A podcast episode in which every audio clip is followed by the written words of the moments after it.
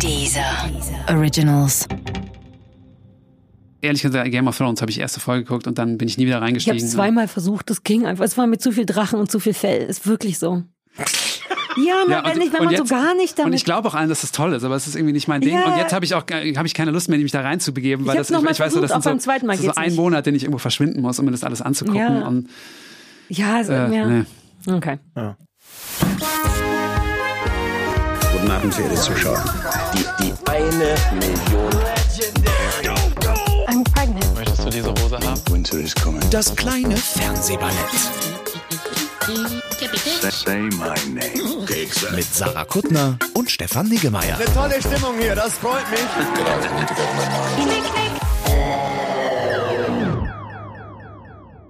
Sarah, wir haben Post bekommen. So sind wir nicht. Aber die Leute sind so, wir haben eine Postkarte bekommen. Von den Leu von diesen Leuten? Von, von hier, guck, was ist da drauf? Karl. Und, und der Erdbeer Karl, der hat drei Mädchen auf dem Schoß. Ich weiß nicht, ob das. Du musst Ob die Rückseite jetzt auch noch Also lesen. da, Das- so funktionieren Postkarten, richtig? Dass man die. Soll ich das jetzt vorlesen? Ja. Ja, naja, das war gar nicht abgesprochen. Wusste nee, ich ja nicht, dass du. Uh. Überrasch dich damit. Liebe Sarah, lieber Stefan, ihr seid schuld, weil ihr vor Jahren im Podcast so lobend von Karl und seinen Erdbeeren spracht, kommen wir jetzt jedes Jahr hierher in Warnsdorf bei Lübeck und denken an euch. Oh, denn ihr hattet völlig recht, es ist erstaunlich toll eigentlich. Danke für den Tipp, für den Podcast und überhaupt beste Grüße von der Ostsee, Christian und Annika. Ist das lieb? Das ist super lieb. Warum schenkt uns Karl nicht lauter coole Sachen, weil, wir Leute weil, wir, dahin weil wir dann anfangen müssten, uns langsam zu, zu schämen für unsere Werbung für, für irgendwelche großen Stimmt. Erdbeerunternehmen. Lass uns das nicht mehr sagen. Das Wort mit K, ich sag's nicht mehr. Okay. Äh, Wir, haben heute eine, Ma nein, wir haben eine Namenproblematik aufgrund Ja. unseres Besuches, denn wir haben einen Stefan. Als wenn es nicht schon genug Stefans hier im Studio gibt, Stefan. Ja, einer, einer zu viel. Wir müssen was machen. Das ist der zweite Stefan. Machen wir eine klassische 1-2-Nummer oder machen wir der, der mit dem schönen Wie, wär- Haupthaar? wie würde sich das in der Praxis anhören, die, die 1-2-Nummer? naja, damit du nicht komplett durchdrehst, musst du die Eins sein. Aber im Herzen, Stefan. Das Stefan, ist du ja. Ich weiß nicht, ob ich mit der Und Hörstation Stefan wäre, ja. Stefan Stuckmann wäre Nummer zwei. Wie wär's denn, wenn wir, Stefan du bist Stefan 1, ich bin Stefan A. Uh. Ja, du, das ist so. Und ich bin Sarah 1a. Wir haben Fand er gar nicht so gut? Alles klar. Ah, guck, deswegen mag ich den einen Stefan so gerne, den neuen Stefan, weil der sich freut über meine Ideen. So, Stefan Stuckmann, du So. bist es. Sollen wir mal kurz sagen, wer das ist? Ja, der Mann mit dem schönen Haupthaar. Der Stefan hat wahnsinnig schönes Haupthaar. Die Leute immer gleich auf Äußerlichkeiten reduziert. Ja, aber das ist, wir leben im Jahr 2019. Heute Endlich, bin ich mal in so einem Podcast angekommen, ja, wo Ja. mehr, über, mehr über Äußerlichkeiten gesprochen aber du wird. hast ja? wunderbares Haupthaar. Ich will, dass die Leute allein anfangen, dich zu googeln, nur für dein Ja. Haupthaar. Kriegst du häufiger von älteren Frauen Komplimente für dein Haupthaar? Nein, das ist von Danny in Mitte geschnitten, ja. Ach, Danny, Ja, aber es ist ein Danny, klassischer Danny. Danny-Cut, ehrlich gesagt. Ich habe mir gleich gedacht, dass das ein Danny-Cut ist. Danny hat's raus. Ja, Mann, Danny hat's. Aber ich meine, das genetische Material wohnt ja in deinem Kopf. Also insofern, wir, vielleicht sollten wir aufhören, über den Haupthaar zu reden. Es ist nur einfach sehr gut. Ich halte jetzt die Klappe. Soll doch Stefan 1 reden. Du bist Stefan Stuckmann. Und, Ja. äh, und die Leute, was denn? ich dachte, ich sag den Namen nochmal für Leute, Ja. die bislang nur so mit so einem halben Ohr und so was. Ja, ja, zu den Leuten, aber Stefan weiß ja selber, dass er Stefan Stuckmann ist. Darüber habe ich gelacht. Das ist, als wenn ich zu dir sage, du bist Stefan Niggemeier. Ja. Ja gut, wenn euch das, wenn das, Das schön ist so ein. Reality-Check. Manchmal Ja, muss ja. das muss man hören. Ist Ne? Und, Fehler. ich und die Leute ja, kennen dich noch nicht als Stand-Up-Komiker, aber bald, aber bislang vor allem als Mann hinter Eichwald MDB. Wenn man sitzen bleibt und den Nachspann liest, dann Oh Gott, ist das überhaupt die Krux von deinem Beruf, dass man nie den. absolut, ja. Weil ich gehe so im Kino raus, bevor der Nachspann kommt. Selbst ich lese den ja nicht Ah. immer, ne? Und dann, ja, ja, gerade so. Aber es ist schon so eine Serie, die, ich habe jetzt nicht so eine große empirische Grundlage, aber die Menschen so in meiner Twitter-Timeline, was im Grunde mein Bezug zur Außenwelt ist, Mhm. da gibt es schon sehr viele Fans. Also nicht nur Leute, die sagen so, ja, habe ich mal wieder geguckt, läuft jetzt zweite Staffel oder so, sondern Ja. das ist schon so ein Ding, wo es viele Hardcore-Fans gibt, oder? Absolut. Das ist früher wie diese Metal-Bands, die in Deutschland keiner kannte, wo man ist, wo dann irgendjemand gesagt hat, aber in Japan kennt die jeder. Und bei uns ist so, aber bei Twitter. Weil du kannst Leute auf Okay. der Straße auf Reichweite nie gehört, wo war das? Und so, aber bei Twitter. Naja. Da Ist wir. das euer, euer dein Field of Success? ja, also, zumindest deutsches politisches Twitter. Also die alle 533 Leute, die dazugehören, ich glaube, die, die, die kennen uns. Sollen wir das kurz vorstellen? Ja, ist so eine, ähm, Comedy-Serie ähm, über einen Bundestagsabgeordneten. Lief jetzt Deswegen, die, ähm, lief ursprünglich bei ZDF Neo, jetzt die zweite Staffel bei ZDF. Genau. Ähm, und du bist der Showrunner. Genau. Was heißt Showrunner-Frage? Weil das überhaupt, du hast einen Wikipedia-Eintrag. Wir kennen uns ja jetzt schon fast zehn Jahre und zwischendurch gar nicht gesehen, aber damals hattest du, glaube ich, noch keinen Wikipedia-Eintrag. Dein Äh, Kollege, der Sebastian Frage. Koller, ein gemeinsamer Freund, hat auch jetzt einen Wikipedia-Eintrag. Wahrscheinlich gegenseitig angelegt. Ja, ich habe es kurz, ich habe es fast überlegt, ehrlich gesagt. Aber was ist Showrunner? Bedeutet, dass man alles für alles zuständig ist? Nein, das ist ja eigentlich das, ähm, dieses amerikanische Produktionsmodell bei Serien, wo du eigentlich, ähm, was bei Filmen in der Regel der Regisseur ist, also das kreative Zentrum oder die äh, die Dreh- und Angelstelle für die kreativen Entscheidungen Ja. äh, bei einem Film ist bei der Serie in der Regel der der Showrunner. Und äh, bei in den USA hat sich das so eingebürgert, dass das weil einfach Serien so lang sind und so viele Folgen haben, da ist es dann zu viel, um das dem Regisseur auch noch aufzubürgen und bürden. Und da hat sich das dann irgendwann eingesch äh, eingespielt, dass der der Creator der Serie oder manchmal wechselt das ja auch, aber das ist tatsächlich der Chefautor der Serie dann auch noch alle diese Entscheidungen trifft und sich auch noch um den Cast kümmert. Und ähm, klassisch Produzentenaufnahmen eigentlich übergibt. Ja. He heißt das, du hast viel mehr Arbeit oder heißt das, die können viel weniger gegen deinen Willen machen? Oder beides? Ähm, beides eigentlich. Ähm, interessanterweise, also es, es verschiebt sich auch viel. Also was am interessantesten war in der ersten Staffel, also ich bin vorher jahrelang rumgelaufen, so klassisch als frustrierter Autor, und gesagt, ah, mir reden viel zu viele Leute rein, der ganze Blödsinn. Und und dann hatte ich halt äh, diese Serie beim kleinen Fernsehspiel, durfte ich die anschieben und da war, kriegt man natürlich weniger Geld, weil es kleines Fernsehspiel ist. Das ist dann so die Innovations-Nachwuchsabteilung beim ZDF und habe mir dann ausbedungen, okay, ich kriege hier weniger Geld, dafür möchte ich mehr Freiraum haben und durfte dann viel mehr Entscheidungen selber treffen und habe dann aber gemerkt, ich frag viel mehr Leute als vorher und red mit viel mehr Leuten über meine Texte als vorher. Und der Unterschied war aber, dass ich mir aussuchen kann, wen ich um, eine- um eine Meinung frage und wem ich die Texte zeige und von wem ich mir Feedback hole. Ja. Und äh, das hat total viel verändert. Aber können dann da noch Leute sagen, nein, nicht witzig, nicht gut, nicht deep genug und dir das wieder wegnehmen? Oder kannst, kannst du am Ende der sein, der sagt Ja. doch? Ne, da, was man immer vergisst, ist, Film und Fernsehen ist ja sowieso Teamarbeit. Also wenn du, also selbst irgendwie die größten Regisseure können keinen guten Film machen, wenn sie im Team alle gegen sich haben. Also Ja. wenn äh, Robert De Niro die Hauptrolle spielt und sagt, ich finde alles scheiße, die Texte sind scheiße, das Licht ist scheiße oder so, dann kommt da nichts Gutes bei raus. Das heißt, viele Leute lesen immer Showrunner und denken so, da ist einer, der das Sagen hat, aber im Grunde ist es eher so eine Art Manager-Ausgleichsjob. Und ähm, der größte Vorteil, den das hat, ich habe vorher in Köln äh, ganz lange gearbeitet und kleinere Sachen geschrieben, meistens Sketche und Comedy-Sendungen, die eher so im Showbereich waren und habe aber auch immer wieder bei Sitcoms so zugeschaut, die dann in der gleichen Firma entwickelt wurden und habe wahnsinnig viele Sachen scheitern sehen. Und ich habe irgendwann gemerkt, der Hauptgrund, aus dem Dinge beim Fernsehen scheitern, ist, dass nie Einigkeit hergestellt wird über das, was man eigentlich macht. Also in der Regel ist so, ein Produzent hat irgendeine Idee, dann äh, ruft er beim Sender an, dann finden die noch einen Schauspieler und es ist immer so ein bisschen wie, äh, wie heißt dieses Spiel, wo Stille man Post. sich, Stille Post, genau.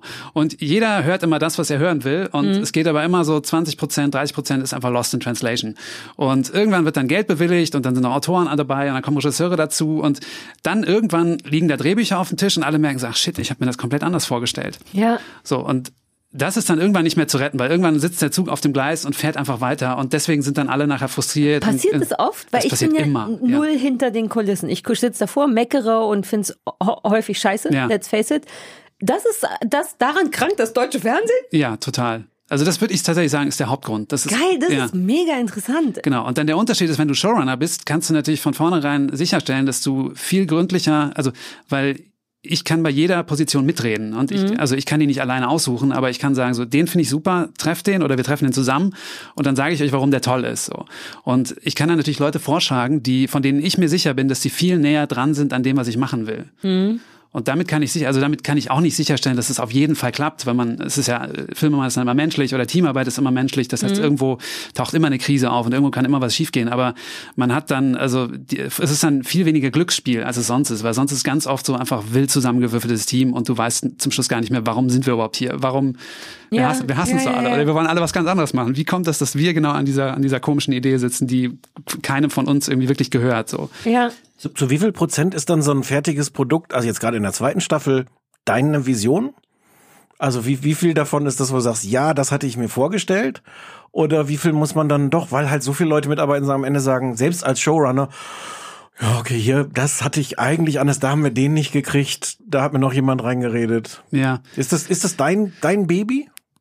Ich würde es gar nicht sagen wollen, weil es es ist natürlich irgendwie mein Baby, aber letztendlich ist das, irgendwann fusioniert das alles so. Also was zum Beispiel ich ganz gut kann, ist, wenn ich weiß, wer es spielt, dann schaue ich mir die Leute an und dann höre ich Sachen raus. Ich höre manchmal auch Silben raus, die, die ich lustig finde. Ich höre irgendwie äh, Wörter raus, die die Leute oft benutzen. Ich, ich äh, interpretiere dann wahrscheinlich auch irgendwie so, so Wesenszüge rein und das sammle ich dann irgendwas und irgendwie alles im Laufe der Monate oder hier Jahre und lege das dann in die Rollen rein. Und dann wird es nachher auch für jeden irgendwie so ein bisschen biografischer. Was halt nicht heißt, dass jeder sich da, also dass jeder sich selbst spielt, aber jeder spielt irgendwie in jeder Figur ist ein Teil von den Schauspielern auch drin. Oh, ich glaube, das macht Schauspieler dann auch gut. Ich Ja, ja. immer, ich finde, man merkt immer, wenn jemand ganz weit weg ist von dem, was er da spielt. Oder es ist dann vielleicht ein super guter Schauspieler, der das auch drauf haben muss. Aber ich finde es Ja. immer dann gut, wenn man so merkt, na, da haben wir, das ist auch, deswegen macht Katrin das auch gut. Wir sprachen ja vorhin nochmal drüber bei Hm. Frau Jordan stellt gleich, weil man trotzdem Katrin auch als Mensch, Bauerfeind, so ein bisschen sieht und ihre Art, sich auszudrücken. Und zack, ist das gleich viel glaubwürdiger, als wenn das Papier raschelt, wie ihr Autoren sagt, glaube ich.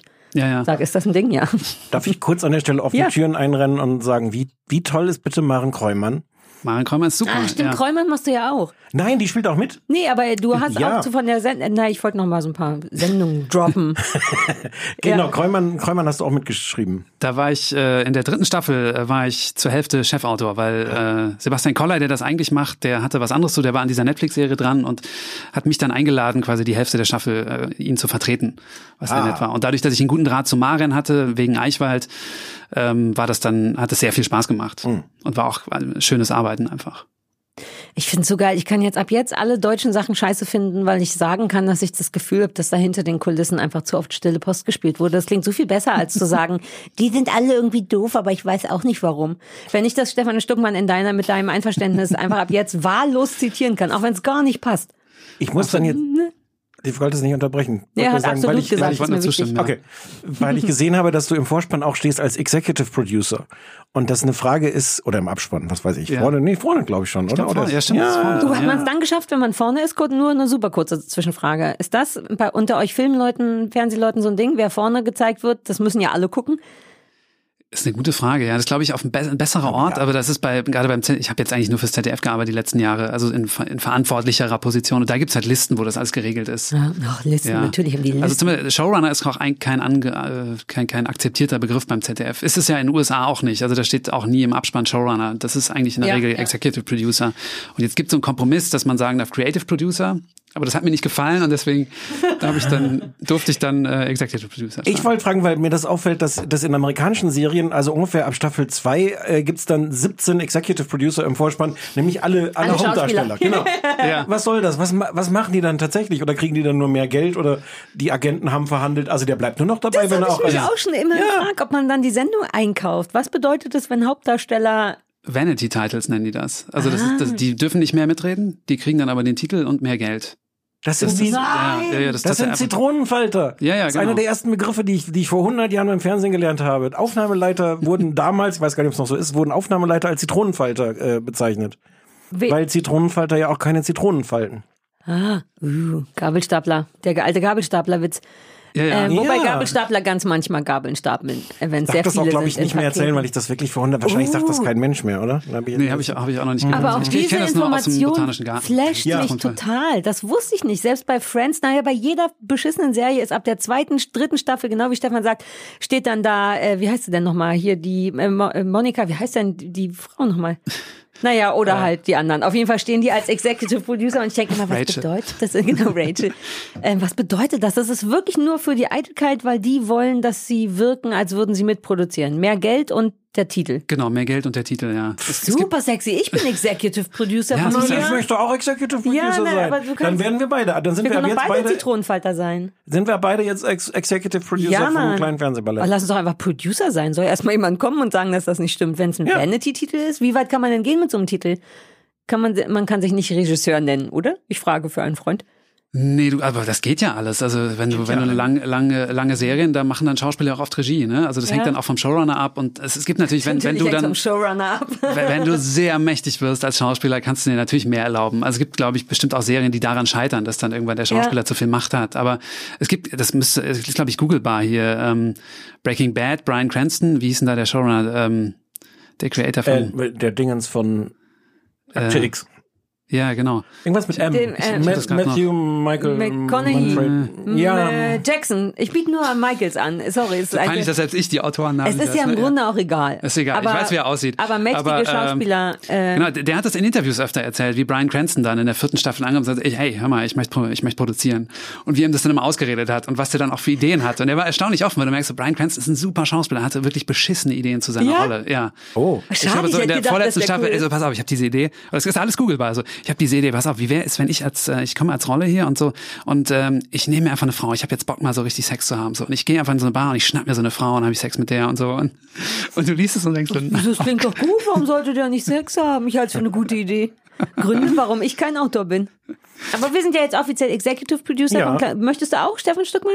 Sei doch Executive Hier von dem, Producer. ich mache also von dem Podcast hier. Ja, ist egal, Ja, ist ja nur ein Vanity-Scheitel. ja, ja finde ich gut. Okay, ich, cool. Äh, mach jetzt nur weiter, wenn ich Executive Producer Ja, Mann, bin. klar. Sei, was du willst. Okay. Sollen wir schnell den Anrufbeantworter Ach, abhören? der Anrufbeantworter. Ja, gerne. Ich drück mal hier auf den Knopf. Ja, drück mal auf den Knopf. Dies ist der Anrufbeantworter von Sarah Kuttner und Stefan Niggemeier. Bitte hinterlassen Sie hier Ihre Nachricht für das kleine Fernsehballett. Ja, aber bitte nicht so irre viel labern, weil wir müssen uns das ja auch alles noch anhören. Hallo ihr beiden, Kenny hier. Ähm, Sarah, ich frage mich, warum du nicht mehr über die Real Housewives sprichst. Ich dachte irgendwie, dass, dass, dass hier Der mal Druck. Plattform für mehr Der Druck. Über die Housewives wäre. Ich könnte, ich Ähm, sag's nur. Und frag mich vielleicht, ob du irgendwie eine andere Guilty Pleasure Serie hast, die du jetzt empfehlen kannst. Und ähm, ja. Oder ob du jetzt nur noch Pferde guckst. Naja, let's face it. Bis dann. Ja, hallo, liebe Sarah, lieber Stefan. Ähm, ich wollte vor allem dir, Sarah, etwas erzählen. Und zwar ist mir nämlich genau das Gleiche mit den Pferdeprofis passiert wie dir. Ich habe überhaupt nichts mit Pferden zu tun. Ich finde die irgendwie schön, aber ich hab, hab, hab, reite nicht oder sonst irgendwas. Und habe irgendwie vor ein paar Jahren mal zufällig eine Folge gesehen und habe dann angefangen, das alles komplett durchzusuchten. War auf einmal ein riesen Pferdefan und fand das alles total toll und total spannend. Also da bist du nicht die Einzige, der so äh, gegangen ist. Oh Gott ich wollte aber auch eine kurze Warnung aussprechen, weil Oh bei mir ist es dann so weit gegangen, dass ich ähm, Mir ein Pferd gekauft habe. eine Woche einen Reiterurlaub tatsächlich gemacht habe auf einer Western Ranch in Thüringen. Denn was Und soll schon passieren? Reiterferien gemacht und fand es total super. Und das hat mir wirklich total viel Spaß Oh gemacht. Es hat im Nachhinein wieder ein bisschen nachgelassen, also ich bin kein komplettes Pferdemädchen geworden. Aber ich wollte dich warnen, ähm, damit du Bescheid weißt, was alles passieren kann. Sag ich dir gleich, kannst du schön alleine machen, die Reiterferien in Thüringen. Reden wir jetzt über Bojack Horseman oder? Nein, aber das passte so gut. Vielleicht sollten wir jetzt über Bojack Horseman reden. Ich, du hast das vielleicht nicht mitbekommen. Ich habe aus Versehen die Pferdeprofis angefangen zu gucken und hab, bin total geflasht, wie viel Ahnung, wie, wie wenig Ahnung von Pferden ich habe und wie viel ich jetzt habe. Zum Beispiel sagt man, wenn man mit Pferden arbeitet, am Pferd arbeiten. Ich, nee, das Pferd. Man arbeitet das Pferd im Padlock. Ist das nicht geil? Ich arbeite das Pferd. Ja, der Stefan interessiert sich nicht so für Pferde. Der ist sauer, dass ich jetzt mit Pferden fremdgehe. Okay, ich sag nichts dazu. Mach ich Reiterurlaub eben alleine. Ah, aber ich finde, man sollte das auf andere Lebensbereiche übertragen. Ne? Dass man, Ja, ich habe für jeden von euch einen Knotenhalfter dabei, aber durfte ich ja nicht, weil Stefan gesagt hat, ich soll nicht so viel Pferde machen. Ich könnte euch so schön arbeiten hier im Padlock. Wo hast du die denn gelassen? Ich könnte euch so, Knotenhalfter? na, in meinem, in meiner Reithose. Ich möchte jetzt nicht mehr darüber sprechen. Bitte sprecht auch auf den Anrufbeantworter, wenn ihr euch das zutraut. Die Nummer ist 030 20 966 886. Was ist denn jetzt dein Ersatz Guilty Pleasure für, für Naja, Haus? die Pferdchen. Ich gucke noch so. Housewives. Ich hatte nicht das Gefühl, dass das äh, von Interesse ist, wenn ich darüber rede. Ich bin immer noch bei den Housewives von Orange County und die Housewives von was anderes, wo die Sonne scheint in Amerika. Die beiden Sachen gucke ich noch. Miami? Nein, nein, das ist nicht so einfach. Kalifornien, Nein, San Francisco, ja, irgendwas Los Kalifornien. Angeles? Wobei Orange County ist doch, glaube ich, in San Francisco, äh, in ja, äh, Kalifornien. Kalifornien. mm. Naja, egal. Ne? Ich kann das nicht. Ich bin jetzt, ja, jetzt ist Pferdchenzeit. Sorry. Ja, okay. Und der Gast passt auch dazu, denn Steff Stefans Liebling. Wollen wir einfach damit anfangen? Weil why not, wenn wir Ja, schon von reden? Stefan, was hast du mitgebracht? Was ist deine Lieblingsserie? Oh, jetzt wird jetzt wird so groß gemacht. Ich dachte, ich soll einfach nur, der soll aber was empfehlen so. Ja, äh, Bojack warum. Horseman finde ich ganz toll. Okay, cool, danke mit- fürs Gespräch. Mit großer Freude geschaut. Das ist Zeichentrick, das wusste ich nicht. Ich habe nämlich vorhin auch noch mal reingeguckt. Ja, das ist Erklär- so wie mit, bisschen, das ist so wie mit ist. Musicals in Deutschland. Man ist es immer so abgeschreckt Ja, von, von diesem Image. Und äh, ich musste auch, mein Bruder musste mich, glaube ich, zwei Jahre belabern und hat mir immer wieder, BoJack Horseman ist super, guck das, das gefällt dir, das gefällt dir. Ich dachte so, ah, das ist Kinderkram und so. Obwohl ich das weiß, dass es kein Kinderkram ist, weil Simpsons hat man ja auch irgendwann Ja, mal geguckt oder. Family Guy oder was da alles gibt. Und dann habe ich irgendwann reingeschaut, äh, reingeschaut habe festgestellt, das ist eine der, ich würde mich sogar weit aus dem Fenster lehnen und sagen, das ist eventuell die bestgeschriebene Serie der letzten Jahre oder auf jeden Fall in meinen Top 5. So. Mhm. Und Aber vorhin noch so den Rückzieher machen. Oh nee, Lieblingsserie wollte ich nicht sagen. Und jetzt mal gleich Jetzt ist die wupp, einen beste, drauf. ja, ach, na, diese Showrunner, weiß ja, wie Ja. es ist. Jetzt, erzähl mal, Da, jetzt, jetzt muss ich es Ja, verkaufen, erzähl mal, dachte ich. so. Jetzt drücke ich so da auf die Taube, Tue. Für Leute, Es die es nicht kennen. Ja. Die Hauptfigur ist Bojack und es ist so ein bisschen wie äh, so eine so eine alte ähm, äh, wie, wie hieß der der alte Stand-up-Komiker der äh, Frauen begab statt nicht Lucy Äh, ich biete. Sachen an. Buster Keaton, äh, Charlie Chaplin, andere Leute kenne ich nicht. Was, was, was, was? Was suchen wir für Berühmte Namen jetzt? Stand-up-Leute, die an Frauen Ne, der Schwarze, haben. der in die Knast musste, der letztes Ah, Jahr. Bill Cosby. Bill, Bill Cosby, ja. Also Bojack ist so ein bisschen wie eine Bill Cosby-Figur ohne diese ganzen Frauensachen. Ne? Auf jeden Fall ist eine Figur, die in den 90ern einfach eine sehr erfolgreiche Familien-Sitcom hatte. Sowas einfach super warmes, lustiges, mainstreamiges. Soll ich mir was- dazu sagen, dass Bojack ein Pferd ist? Ich weiß nicht, ich habe das Gefühl, dass das gesagt werden sollte. Äh, das haben wir, haben wir verpasst. Ne? Ja. ja, also Bojack ist ein Pferd. Das ist äh, interessant. Das ist eine Welt, in der Tiere und Menschen koexistieren Ja. und die Tiere alle im weitesten Sinne menschlich sind, aber trotzdem noch tierische Eigenschaften Ja. haben. Also Bojack, die Hauptfigur, ist ein Pferd, trägt also aber wie ein Mensch Hosen und immer Ja, den Körper von einem Mann, Mensch, Genau. alle haben den Körper von Genau. Menschen nur Kann so- aber trinken wie ein Pferd zum Beispiel. Ja. Also solche Sachen. Oder Und dann gibt es andere. Figuren, mag Hafer, andere Figuren, ähm, oder kann auch Sex haben wie ein Pferd. So. Ja. Ähm, wir haben Pferde wie ein Mensch. wie, wie, äh, Wie- wie- wo- ich, also ich, ich kenne das Klischee auch noch aus der Serie. Also sehr ausdauernd, wollen einen großen Penis. Das ah, achso, ich habe äh, nur zwei Folgen gesehen, da gab es ja. noch keinen großen Penis. Aber dann Das, macht es. äh, ja, das, Das Wort Hengst hat ja auch im Deutschen Hengst, eine da gewisse- kommt's her. Sorry, Hengst. ich bin jetzt sehr in Das der ist was, professionellen Pferdewelt und ich weiß, da geht's dann um andere Sachen. Werden, werden männliche Pferde da nicht Hengst genannt? Doch, aber da geht's nicht Ja. gleich um Sex, dann geht's nur um den Unterschied zwischen einem Kastrat und einem Nicht-Kastrat. Das finde ich schon mal ein Unterschied. Also Ja, es das ist ein Unterschied, ich möchte nicht mehr darüber sprechen. Ja, also Sexpferde, das ist bei mir auch nur angelesenes Wissen. Ähm, dann gibt's andere Figuren, die sind zum Beispiel Katzen, die können da, haben dann so einen Kratzbaum hinten, oder es gibt Figuren, die sind Vögel, die können dann irgendwie einfach nach Hause Also fliegen. seine Taxi zu Agentin ist zum genau. Beispiel eine Katze. Genau, seine Agentin ist eine Katze. Genau. Und der war mal erfolgreich in einer, ich hatte dich unterbrochen, ich fand es nur wichtig, dass wir wissen, dass der ein Pferd ist Das und ist die ein sehr, nicht. sehr elementares äh, Detail, was ich vergessen habe. Okay, ja. aber dann erzähl weiter. Die Sitcom, die der in den 90ern hatte. Also Bojack Horseman, der, also der Pferdemann, hatte diese Sitcom die, und ist deswegen sehr reich, muss eigentlich nicht mehr arbeiten, muss sich eigentlich auch keine Sorgen mehr machen, weil äh, er hat, ist, hat damit wahnsinnig viel Geld verdient, hat aber seitdem eigentlich nichts mehr gerissen in seiner Karriere. Also diese typische Sitcom-Falle. Man hat einmal diese Sendung, die jeder guckt und danach geht's erstmal nicht weiter, weil man für jeden äh, dieser eine Typ ist aus dieser, Ja. dieser, dieser Familienvater aus der Sitcom. Und Bojack, Bojack ist natürlich, wie sich das für einen amerikanischen Star gehört, ist natürlich depressiv, alkoholkrank, hat dieses Ein tolle. Haus in ein Arschloch, hat dieses Haus in den Hollywood Hills und lebt da so vor sich hin. Und diese Serie geht los und man denkt, man, am Anfang fühlt sich so ein bisschen oberflächlich an und man hat das Gefühl, das ist jetzt wieder so eine Californication-Sache, nur in Zeichentrick. Aber das Tolle an dieser Serie ist, dass sich das im Laufe der Staffel irgendwie immer weiter entblättert, die, äh, welches Trauma dahinter steckt. Und es wird immer psychologischer, es wird auch immer schwerer, es wird sogar immer weniger lustig, das muss man Cool. auch zugestehen. Und äh, das ist einfach auf eine wahnwitzige Art erzählt. Und auch das Tolle, was ich daran finde, dass man an dieser Serie, habe ich gelernt oder habe ich gemerkt, wie viel Scheren ich als normaler, vor allem noch deutscher Drehbuchautor im Kopf habe, weil ähm, da sind Dinge drin wie, also da ist ein, gibt es eine Folge, wo das große Trauma, was ihn so, was so der Auslöser für all seine, seine Dummheiten im Leben ist, zurückgeführt oder erzählt wird durch die Generationen. Einmal auf Ebene seiner Mutter, dann in den 60ern und auf der Zeitebene seiner Großmutter in den späten 30er oder Anfang der 40er. Anfang der 40er muss es sein, im Zweiten Weltkrieg. Und ähm, es ist super smart und auf den Punkt erzählt und und ganz toll so aufgefaltet, aber man ich habe das geguckt und dachte so ja fuck, so, also ich wenn wenn ich so eine Figur erzählen müsste, ich käme noch nicht mal ansatzweise auf die Idee diese Zeitsprünge zu machen, weil ich wüsste in Deutschland ist es no way, dass man das finanziert kriegt und dass einem das irgendjemand erlaubt. Also nicht nur die Kulisse herzustellen, sondern allein das Casting dann zu machen für Leute, die dann irgendwie ähnlich aussehen wie viel, was man natürlich bei bei ist ähm, das eine Sache, die nicht, das wusste ich nicht. Du hast so viel äh, Insiderwissen. Ist das eine Sache, die in Deutschland nicht gern gemacht wird? Zeitsprünge, weil man verschiedene ist Personen casten muss? ja. Ähm, Entschuldigung, ich dachte, es ist eine Zeichentrickserie, da kann man die doch, da Oh, muss guter man Punkt. doch Genau. gar keine. Genau, aber das ist halt der Danke Vorteil daran. man- Stefan. Das ist halt das Tolle. Das ist das Tolle an, an BoJack Horseman, dass die tatsächlich dieses Genre weitergedreht haben. Nein, Weil- ich habe jetzt also auch gedacht bei der Frage, wie finden wir jetzt noch einen, einen Schauspieler, der aussieht wie die Großmutter? Das ist doch bei einer Ja, Zeichentrickserie. aber in seinem Kopf, er hat ja seine eigenen reellen Serien im Kopf und dachte, allein Zeitsprünge könnte, könnte Genau. Stefan in dem, was er macht, wo echte hab Menschen ich- sind. okay, Nee, genau. Also der Ja. Punkt, den ich machen wollte, ist, dass man, dass da tatsächlich die Autoren oder die auch die, die Autorinnen erkannt haben, welches Potenzial in diesem, in diesem, in diesem Genre oder dieser Form Mhm. drin liegt und das als erste so krass auf die Spitze gedreht haben oder da wirklich das, das Rad weitergedreht haben. Also es gibt ja, also die Simpsons waren ja eine sehr bahnbrechende Comedy-Serie oder Family Guy ist auch wahnsinnig lustig, aber das war eher auf einer humoristischen Ebene innovativ und nicht auf so einer psychologischen Storytelling-Ebene. It's Und Dramedy. it's Dramedy, absolut, ja. Ja. Ja, ich fand das auch. Ich habe jetzt normalerweise gucke ich nicht und dann dachte ich, ach komm, wenn ich schon so ein Pferdchenmädchen bin, gucke ich mal, was Stefan vorschlägt. Und ich fand's ganz gut und so bin ich gar nicht. Ich bin bei Zeichentricksachen sofort raus, sofort, egal wie lustig das ist, auch bei Pixar-Sachen, wobei das doof ist, weil manche von denen wirklich gut sind.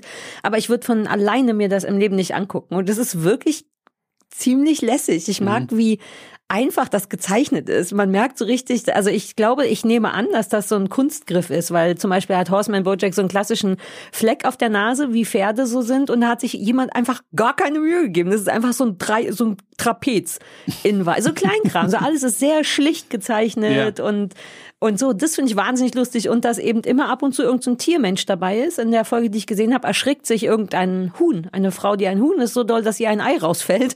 So Kleinkram. Aber ich finde, das ist lustig und und tatsächlich jetzt schon so ein bisschen dramatisch, aber die, der Ausblick darauf, dass das noch ein bisschen deeper wird, da Ja. kriegt man sogar Bock drauf. Ich weiß nicht, ob ich das dann so lange durchziehe, aber hast du rein, du hast auch reingeguckt, ne? Ich habe so ja eh der anderthalb Folgen Vorbereiter. geguckt. Ähm, ich glaube, ich fürchte, ich komme über diese Zeichentricksache nicht hinweg, weil ich mag diese Art, das zu zeichnen, nicht. Ähm, und da steht Fair enough. ja und sitzt dann sitzt sitzt dann davor und denkt, das ist so komisch, so prickelig und Findet ihr nicht, dass es eine Mischung ist aus Episodes und ähm, You Are the Worst? Das Haus sieht sehr, das Haus sieht sowohl aus wie das von Joey beziehungsweise Ja. von äh, Matt LeBlanc in. Das ist ja eine ähnliche, so fängt zumindest an. Ja. Auch reich geworden früher als Joey von Friends. Jetzt frustriert, macht nur noch Quatsch, ist aber in einem riesengroßen Haus, was übrigens genauso aussieht wie das Haus von Horseman, Bojack, Bojack Horseman. Und die Figur, weil der hat ja auch noch so einen Mitbewohner, übrigens ne, gesprochen von Aaron Paul, der wiederum der eine von Breaking Bad ist. Wusstet ihr das? Der ist auch Producer der Sache, das wusste ich auch nicht. Guck, wenn ich einmal nachgucke, wenn ich einmal recherchiere. Ja, ja, sowieso, da spielen wahnsinnig tolle Leute mit. Ja, Na, aber auch der allein die Rollenverteilung. Arschloch, bisschen so drüber überkandidater Arschlochpferd, das wäre bei You Are the Worst Jimmy und der sehr zauberhafte Edgar bei You Are the Worst ist wiederum der, wie heißt der, Aaron Paul beim na, sein obdachloser Freund, der Ja. da wohnt. Also ich fand auf jeden Fall lustig, komische Parallelen zu so anderen Real-Menschen-Serien und die ich gerne mag und deswegen mochte ich das ganz gerne. wie heißt nochmal der Schauspieler, der Bojack spricht?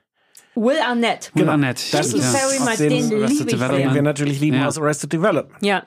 Und ist das ein bisschen so, dass die auch schon Ähnlichkeiten haben? Ich meine, Aaron Paul, die Figur von Aaron Paul ist halt auch so ein kleiner mit kurzen Haaren und stoppelig und, und Will Arnett ist sehr groß und, und, hat, und spielt auch immer solche komischen, ein bisschen dümmlichen Arschloch-Leute.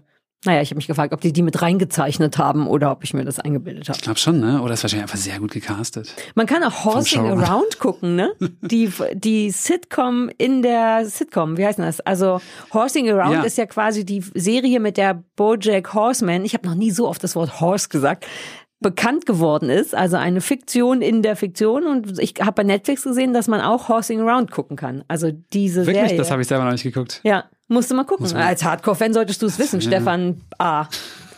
Oh. Okay, muss ich nachholen. Mach ich nach. Ist jetzt ein Pferdepostcast geworden, ne? Ja, aber ich bin Fan davon. Wartet, bis ich die Knotenhalfter hole. Was ist sonst aktueller Kram, den du hast? Du generell ein Genre, was dich sehr kriegt? Oder Sachen, mit denen du gar nichts anfangen kannst? Muss es bei dir nur, nee, es muss nicht Comedy sein, richtig? Aber Ich bin ein mega offener Typ, also. ja, so kommst du auch an. rüber, Das vor ist, allem ja, im Internet. Das ist genau die, die Public-Person, an der ich hart arbeite. Mhm. Aber ich kann zum Nee, ich- Beispiel ich guck- nicht PP, hier Pistolen, Krimi-Sachen sind so gar nicht meins. Fantasy kann ich auch nicht, Mystery sehr gut. Ja. Stimmt, Fantasy bin ich auch kein, äh, da, da komme ich nie so richtig rein. Ja, also ich habe auch, äh, ehrlich gesagt, Game of Thrones habe ich erste Folge geguckt und dann bin ich nie wieder Ich habe reingestiegen. es zweimal versucht, das ging einfach. Es war mir zu viel Drachen und zu viel Fell. Ist wirklich so. Ja, na, Ja, wenn, und- ich, wenn man jetzt- so gar nicht damit Und ich glaube auch allen, dass das toll ist, aber es ist irgendwie nicht mein Ding. Ja. Und jetzt habe ich auch habe ich keine Lust mehr, mich da reinzubegeben, weil Ich das noch mal ich weiß so, das versucht, sind auch beim so, zweiten Mal das ist so ein nicht. Monat, den ich irgendwo verschwinden muss, um mir das alles anzugucken. Ja. Und Ja, so, Äh, ja. nee. Okay. Gut, dann lieber Real-Life-Stuff. Wir haben lauter Real-Life-Stuff. Wir haben richtig krassen Real-Life-Stuff heute. Ja, worüber reden wir bisschen jetzt? schon. Ja. Mir ist egal. Womit wollt ihr anfangen? Dann, dann lass uns doch über den Real-Life-Stuff reden, über A Very English Scandal. Es ist beides Real-Life. Afterlife ist auch ein bisschen Real-Life. Ja, Ja, wir fangen an mit Very English Scandal übrigens. Was habe ich gesagt? British, glaube ich. Ah, nee, ich meine Englisch. Ja. Okay, Du guckst, mich, du guckst mich so an, als ob ich jetzt erklären müsste, worum es geht. Nee, ich kann, ich bin heute so hart vorbereitet, dass ich erklären dann könnte, worum es geht. ähm, okay, Very English Scandal läuft, wo denn in Deutschland? Das weiß ich nicht. BBC Ähm, auf, ja, Sky? auf Amazon, auf Prime. Man muss aber irgendwie, man, das ist auf so einem Unterkanal von Prime, aber man kann es irgendwie auf Prime Ach, gucken. stimmt, die haben jetzt auch noch so verschiedene Prime. Und nur auf Deutsch tatsächlich. Ich wollte es mir vorhin Oh. auf Englisch anschauen, ja. Oh, Hättest du doch ja. was gesagt, weil Stefan war Oh. auf Dienstreise und deswegen hat er es auf Eng Stefan hat es auf Das Englisch übersetzen auf lassen. Deutsch? Es ist wirklich nur auf Deutsch. Deswegen hat es auch nur einen Stern. Ich habe mich da so durchgeklickt und dachte, ah, diese, das ist eine Serie, Ah, die wir, einer von fünf Sternen. Schade, Man kann- Nee, man ich habe dann, braucht. ich habe es das dann Deutsche. gekauft. Ich habe dann drei Euro bezahlt für, Ja, äh, ah, ja. für eine englische ich, Folge. ich wollte ja. wollt gerade sagen, Genau. dann bitte unbedingt Ja. tun. Ein Teil Ja. von mir dachte kurz auch, ach, vielleicht wäre Deutsch besser, weil auch wenn ich jetzt noch gar nichts erzählt habe, das ist immerhin britisch und auch noch dachte ich eine Verbindung zu Politik und dann dachte ich, ich werde nicht ein Wort verstehen, Ja, aber nee, darum, da es ja überhaupt nicht darum geht, ähm, ist es sehr leicht zu verstehen und total charmant leider auch auf Englisch. Da sollte man Ja. wirklich, wirklich, wirklich nicht auf Deutsch gucken. Und jetzt sonst- erzählst du, worum Jetzt es erzähle geht. ich, worum es geht. Es ist äh, eine Miniserie, so drei Folgen, ah, knapp eine Stunde, glaube ich, lief auf der BBC und ist äh, die Verfilmung von einem Buch, was wiederum ein True Crime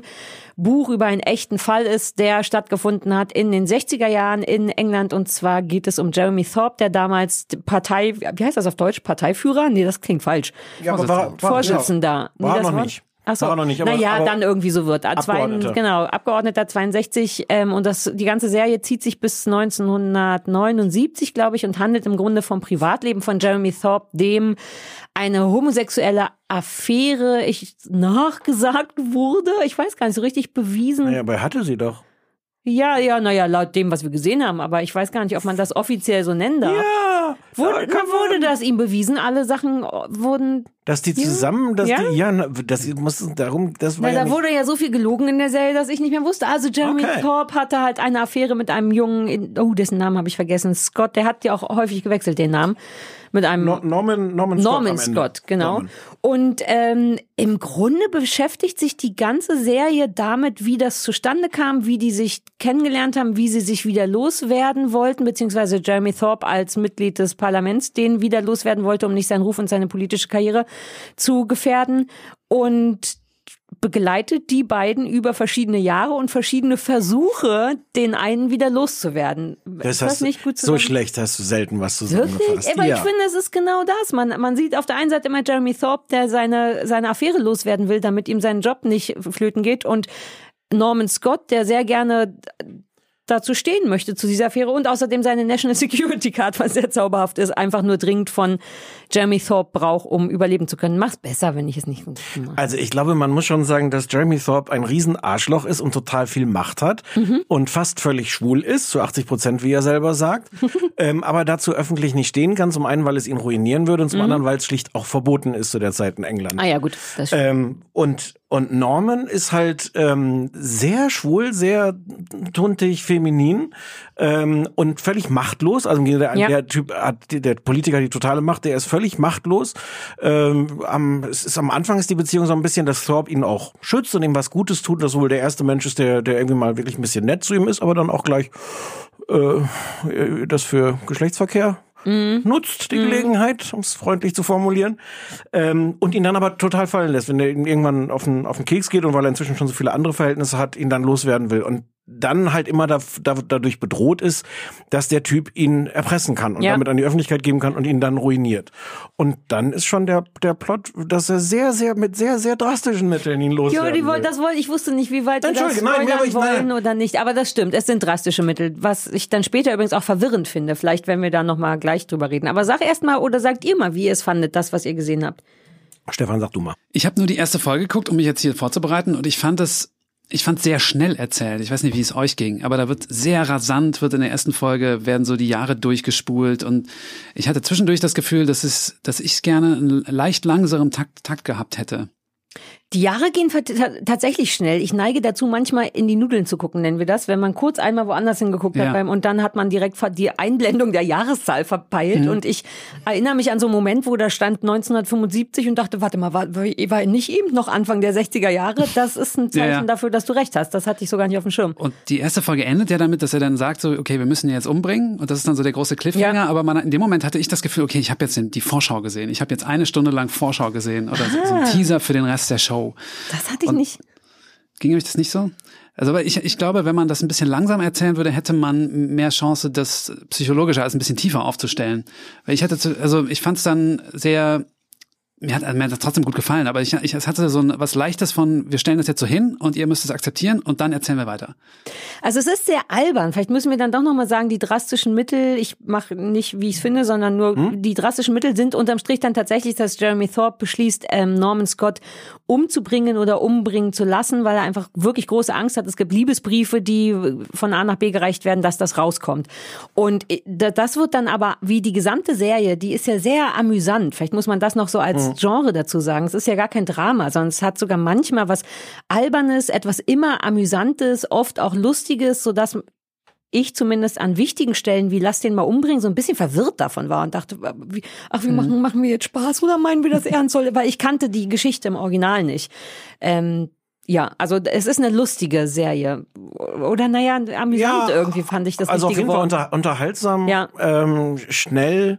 Ähm, Nicht politisch, es geht schon sehr Doch. um, ja, aber jetzt nicht politisch. politisch im Sinne von die Politik in Großbritannien, also davon abgesehen, dass Homosexualität ver verboten war. Ich hatte nicht das Gefühl. Doch, weil es geht natürlich parallel, erzählt es natürlich auch die Geschichte des Umgangs mit Homosexualität. Also, dass es zu der Ja. Zeit einfach verboten war. Es gibt ja dann diesen ganzen Strang, dass es dann tatsächlich einen Politiker gibt, der für die Dekriminalisierung Mhm. kämpft, weil sich sein Bruder, wie viele andere junge Männer, umgebracht hat, weil er schwul ist. Mhm. Ähm, und natürlich diese ganze Verlogenheit der Politik auch, zu sagen, ähm, äh, du kannst dir als, als einflussreicher äh, schwuler Politiker, du, du schaffst dir dann halt eine Ehefrau an, aber ähm, du kannst im Grunde alles erlauben, solange es nicht auffliegt. Ich finde es dann schon. Vollkommen. Ich Es habe ist bei politisch. Politik, nein, bei Politik denke ich dann immer das über Klimawandel und so. Ich, weil mein erster Gedanke war tatsächlich, als ich es gesehen habe, oh nein, weil das fängt halt an mit so einem Plädoyer oder mit einer Rede im Abgeordnetenhaus oder wie auch immer das heißt. Und so ein Teil von mir dachte kurz, oh jetzt nicht britische allgemeine Politik, dann denke ich, ich bin sofort wieder raus. Aber natürlich ist es beim Thema Homosexualität total politisch und auch sehr Aber es, detailliert. es ist sogar. gleichzeitig total rasant, es ist unterhaltsam, es ist lustig, es ist auch erschreckend. Haben wir überhaupt schon erwähnt, dass Hugh Grant diesen Mann spielt? Nein. Das ist vielleicht kein unwesentliches Ja, vielleicht ist das Detail. relevant. Äh, weil es macht so viel Spaß, Hugh Grant zuzugucken, als dieses Riesenarschloch, der wirklich ein unfassbares Arschloch ist. Was ich schon schön finde, Hugh Grant mal als so ein Arschloch zu sehen. Ja. Aber gleichzeitig finde ich, ist der auch so gespielt, dass man so ein bisschen ihn auch versteht. Also es ist jetzt, er ist jetzt nicht nur ein Arschloch, wo man so sich den anguckt, denkt, warum ist der so scheiße? Der ist ein super Arschloch. Er ist ein super Ein freundliches Arschloch. Arschloch. Ja, nee, aber- ja.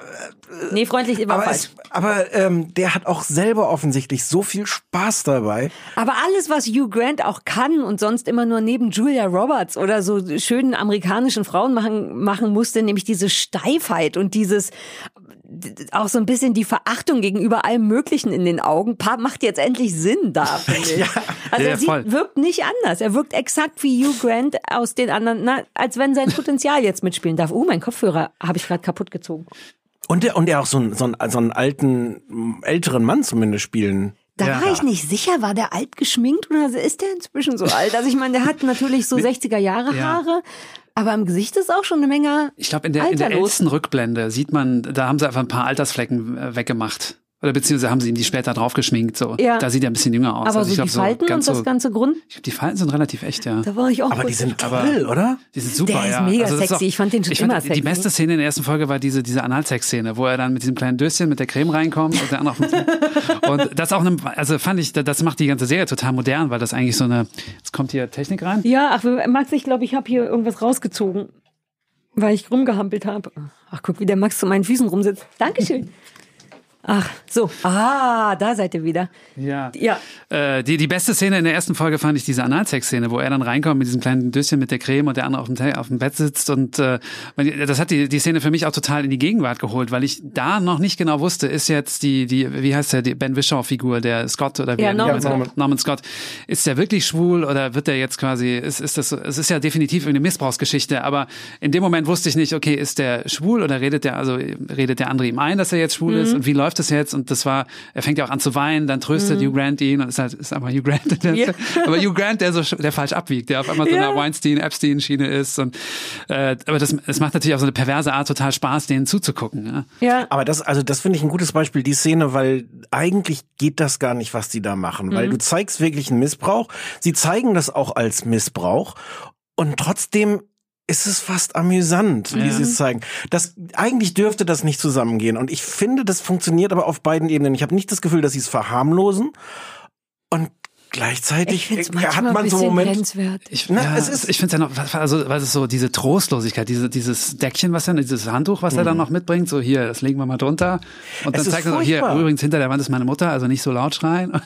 Es ist, es ist auch ganz furchtbar, Ja. aber, aber man, man wird ja nicht depressiv vom Gucken, sondern im Gegenteil ist die Art, wie er diese, Mhm. diese, diese Vaseline-Dose da hinstellt, es ist auch eine Art Pointe. Es ist ganz Ja, furchtbar, das schwarzer mich Humor. daran aber am Ja. meisten, dass ich manchmal nicht so richtig weiß und ich habe eigentlich Bock auf äh, auf schwarzen Humor und und auf furchtbar sowieso. Das trostlose daran finde ich schön, das berührt mich, das also nicht schön. Ja. Ach, ihr wisst schon, was ich meine. Ja, das ja. macht, dass ich es gerne sehe und dann ist es mir manchmal wirklich fast ein bisschen zu lustig. Also als die dann anfangen, diesen Mord zu planen, es ist mir im Grunde egal. Ich weiß, es ist ja jetzt nur eine Serie, aber ein Teil von mir denkt trotzdem, tun, was will die gerade von mir? Wenn die wirklich planen, wie umbringen, wo umbringen, wer könnte das machen? Und das die ganze Zeit so wahnsinnig slapstickig erzählt wird, dann gibt's schon, gab's schon zumindest einen Moment, wo ich dachte, ich weiß nicht, wie ich das, was die wollen von mir, was die wollen, dass ich fühle dabei auch. Bei so einem ernsten Thema, weil ich diese Missbrauchsszene fand ich wirklich selber auch super gruselig, obwohl das Ja. eigentlich ganz kurz war. Nur wie der dem so nahe kommt und den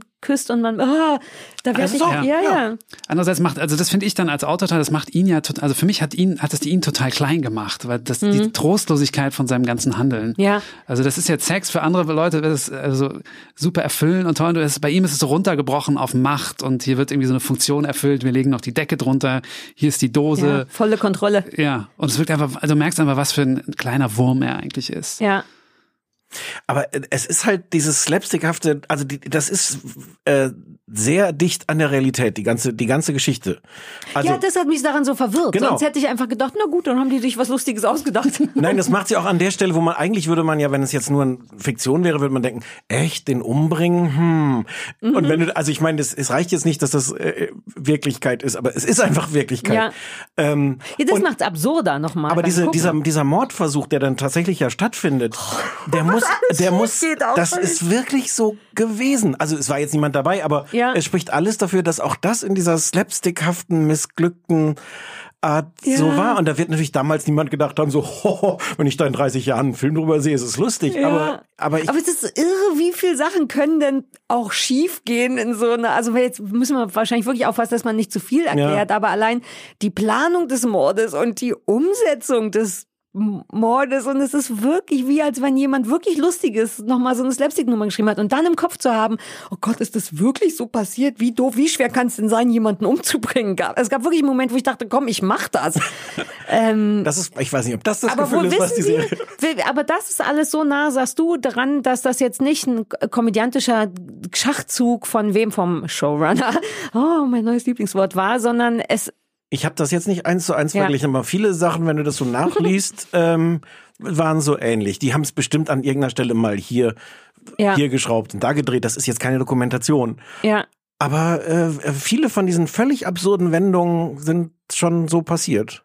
Auch dieser, dieser völlig absurde Prozess, wir sagen jetzt nicht, wie es ausgeht, ja. aber ähm, ja, das ist das auch glaubt man ja auch Also alles es ist nicht. schon irgendwie cool. Und jetzt, wo wir so viel drüber reden, merke ich, das war wirklich ganz schön dicht. Also es ist einfach eine Menge passiert. Ja, ja. Auch in drei Folgen sind ja dann nur drei. Und das geht, ich glaube, die Geschwindigkeit, die dich, Stefan A., das ist irgendwie falsch, Stefan Stuckmann, am Anfang so ein bisschen überfordert hat, das wird auch nicht weniger. Da wird, wie gesagt, unterm Strich sind wir dann irgendwann mal in 1979. Also da werden raue Mengen Jahre Ja. und raue Mengen Erlebnisse durchgeballert ohne Ende. Aber ich fand es unterm Strich trotzdem voll schön. Ich fand es auch, Achtung, Was war das für ein aufregendes neues geblinkt? Geräusch? Oh, das Jemand Pizza bestellt? Was iPad hat geblinkt. Naja, warum nicht? Wir können uns so Geräusche leisten. Ja.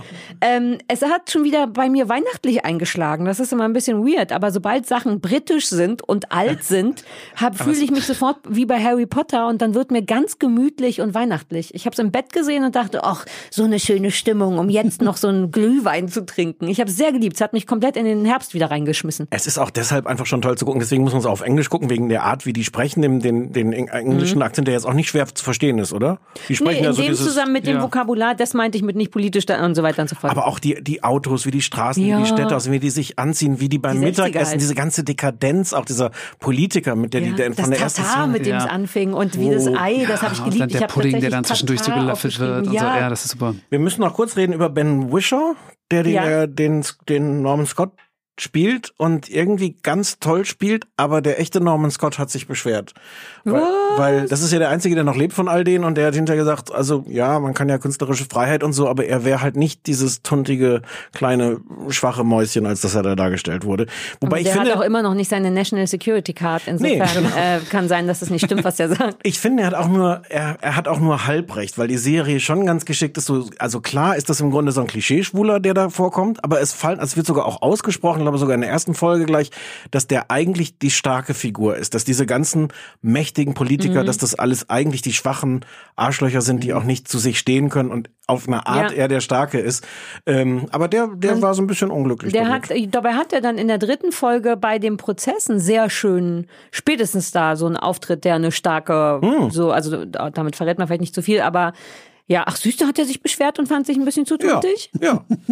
Naja, ich Ja. kann den aber gut leiden. Der hat auch bei The Lobster mitgespielt, bei diesem super weirden Film über, habt ihr den gesehen? Mega weirder Film. Ja, Ja. weird und gut und aber auch weird. Ich fand, ich fand den, ich habe mich super geärgert über den Film. Nee, ich fand beide. Ich war immer, aber hast du hast Nee. auch nicht gesehen?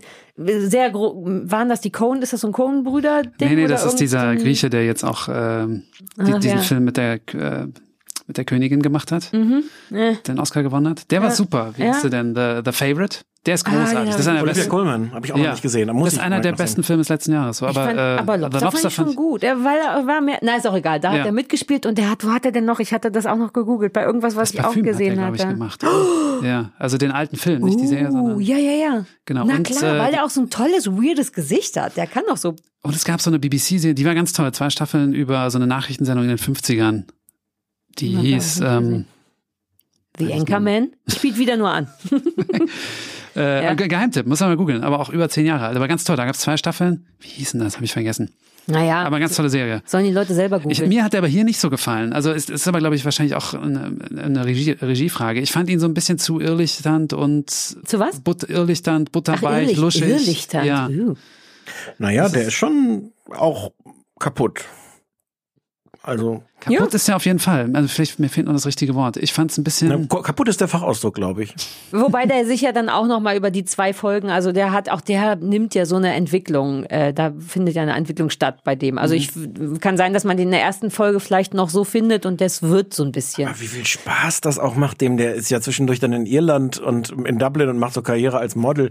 Das sind, glaube ich, auch nur fünf Minuten. Das ist auch, weil du, ach so, das wollte ich vorhin noch sagen, weil du sagst, man hat nicht so richtig die Chance, dass jetzt, also wirklich psychologisch entblättert wird das nicht. Ich finde, so, so in die Tiefe geht das nicht. Die haben Spaß daran, das zu zeigen, auch das so historisch auszustatten. Wirklich eine ne, ne psychologische Untersuchung der Charaktere ist es Ja. nicht. Aber dem, diese, weiß nicht, drei oder fünf Minuten in Dublin allein zuzugucken, wie der kurz Modelkarriere macht, es macht wirklich Ja.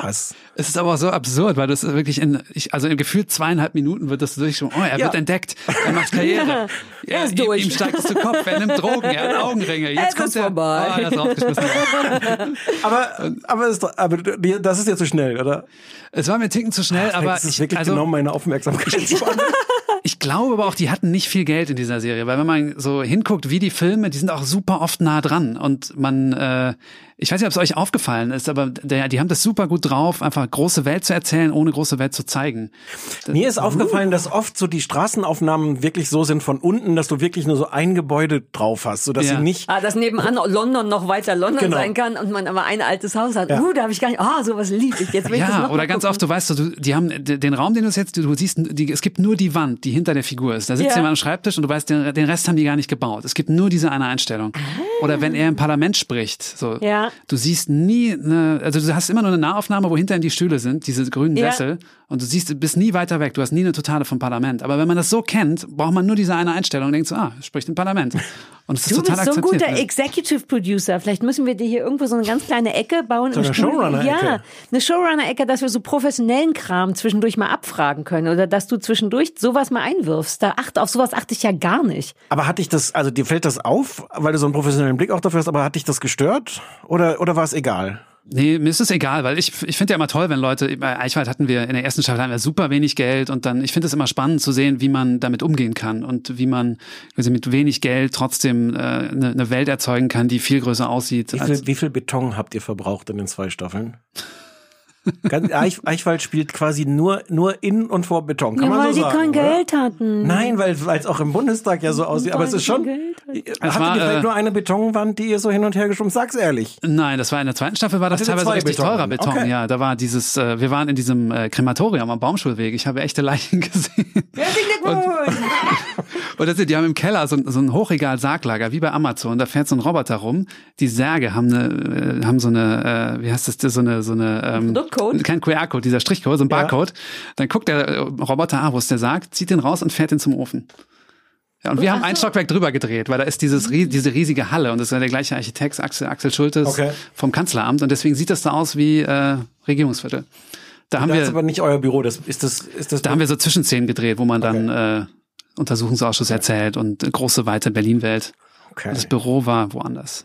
Es ist alles. Es ist alles. Also grau. nicht echt, ich habe das Gefühl, es ist alles nicht echt im Fernsehen. Alles grau. Es ist Ja. die grauste Serie der Welt. Okay. Ja, weil Politik grau ist. Und siehst du, es hatte noch so eine Metapher. Ja, ich merke Das schon, ich hat merke schon. Aber wir halten fest, wir fanden es gut. Soweit. Richtig? Ich fand's, ich fand's sehr gut. Ich wollte noch zwei Na Namen Ja. droppen. Stephen Frears ist der Regisseur, den kennt man von Mein wunderbarer Waschsalon, High Fidelity und The Queen. Mhm. Und Autor äh, ist äh, Russell T. Davis, über den wir letzte Woche gesprochen, gesprochen haben, weil er Years and Years geschrieben hat. ah, Und äh, ja, Queer. Queer as Folk äh, und so, so quasi der englische aktuelle Themen. Ja. Fernseh. Uh, wir haben Britenwoche, fällt mir gerade ein.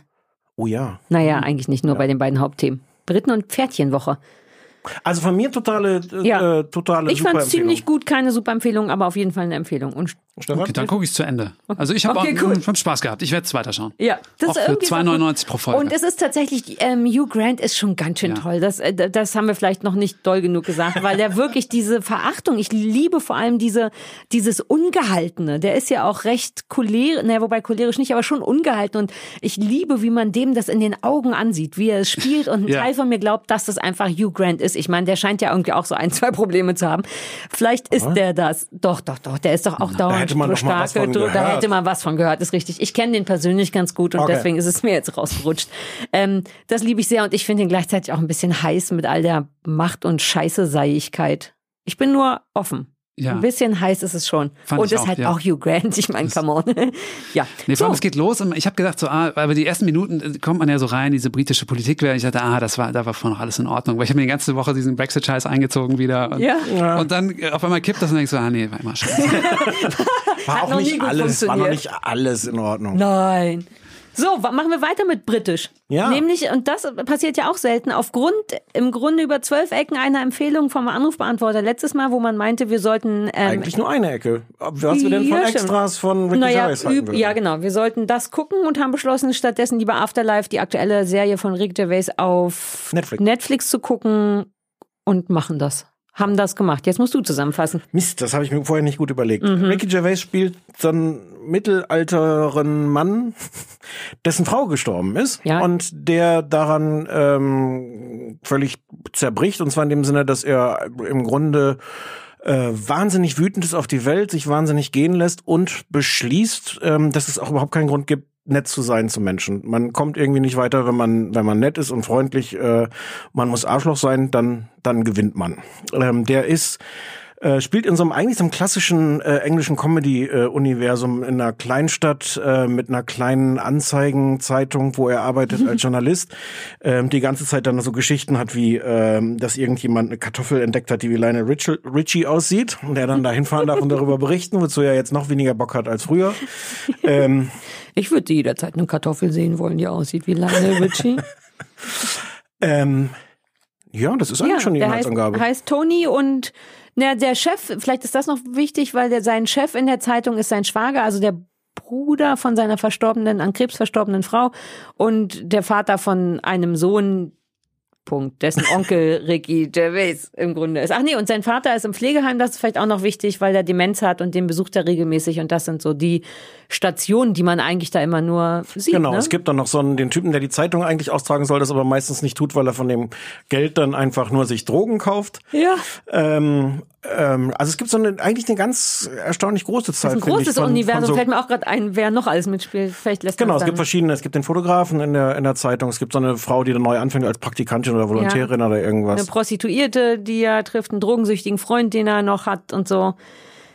Menge Leute, ich hab's äh, geliebt. Haben wir schon gesagt, dass es Afterlife heißt? Heißt Afterlife. Heißt Afterlife, weil es im Grunde vermutlich um das Leben danach geht. Und weil es, glaube ich, auch immer ein bisschen mit diesem Gedanken an, wenn man so unglücklich ist, macht es Sinn, sich umzubringen, ja oder nein. Ich glaube, dass zumindest mit diesem Gedanken da regelmäßig gespielt wird. Ähm, ich habe komisch Sachen gehört, dass das nicht so gut sei und deswegen habe ich es mir nie angeguckt, obwohl nee, jetzt nicht nur Von von dir. Ja, ja. Nee, aber auch von woanders. Ich, das liegt schon ewig in meiner Liste bei Netflix und ich habe es nie geguckt und jetzt dachten wir, lass doch mal gucken und ich finde Ricky Gervais eigentlich ganz gut. Und ähm, ich fand's voll schön. Ich kann tatsächlich nicht aber sagen, ich mag den Humor eh gerne. Er hat's geschrieben und war Regisseur und Showrunner und ist, äh, jeder Name im Abspann ist seiner. Ähm, und ich find's wahnsinnig rührend, weil es eigentlich schon sehr, sehr traurig ist. Also auch das ist Dramedy. Und ich finde, dass Ricky Gervais das wahnsinnig gut spielt. Diese tiefe, tiefe, tiefe also so Aufgegebenheit, heißt das so, Aufgabe.